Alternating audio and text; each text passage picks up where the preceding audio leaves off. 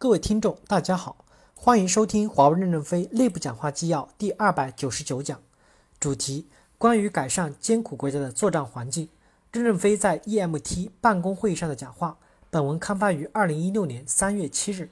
导读部分，我们要向美军学习，一线的战士开着悍马到处跑，但后方的国防大学就只有校长有专车。我们也要这样子，一线的员工牛哄哄的开着好车，一会儿见总统，一会儿见部长。我们就是要给在艰苦国家奋斗的员工提供让他自豪的条件，这样大家才愿意去一线奋斗呀。正文部分，这次考核基线改变后，在艰苦国家多出来的费用，用于改善当地的作战环境。如果不用公司就收回来了，这样代表处可以买好一点的车辆。虽然我们同意用 Uber 租车，但代表处还是要有自几辆自己的好车。危险国家的办公和住宿场所外面的围墙不变。在里面可以贴一层钢筋混凝土，宿舍房间靠近睡觉的墙壁可以加一些钢板，而且建议员工不要睡在窗户边。出于安全原因，代表处在人力资源上稍微富裕一点也是可以的。各方面合理调整一下，我们还是要建立自我保护意识。这些费用还可以用于当地的公共关系，比如你到这个站点去买几只羊给村民，买些文具送给当地的小学。出去的时候带一个本地人，给外包司机一点小费，也可以列入报销。并在当地就省节了的，不用再回公司报销。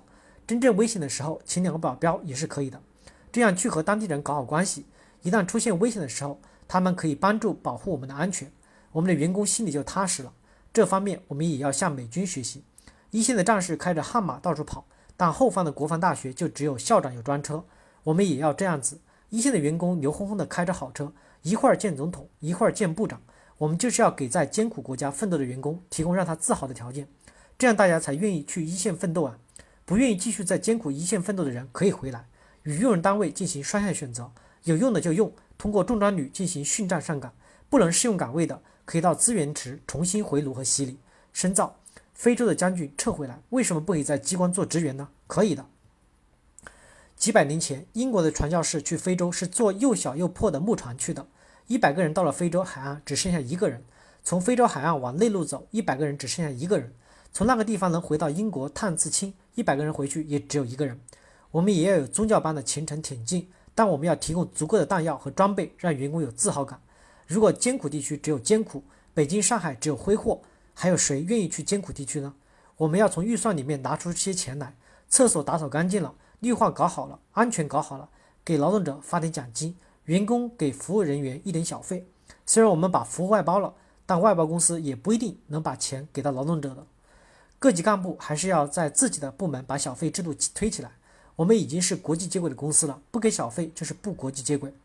给劳动者一点补偿也是感恩嘛，心对心。你给了黑人保姆一点点钱，人家把你的衬衣烫得平平整整的，你出去就像绅士一样，有什么不好呢？南非地区部这些方面都做得很好，所以各方关系很融洽。小费制度同样也适用于国内的部门，行政服务管理不能只看规模大小，还要看国家的艰苦程度。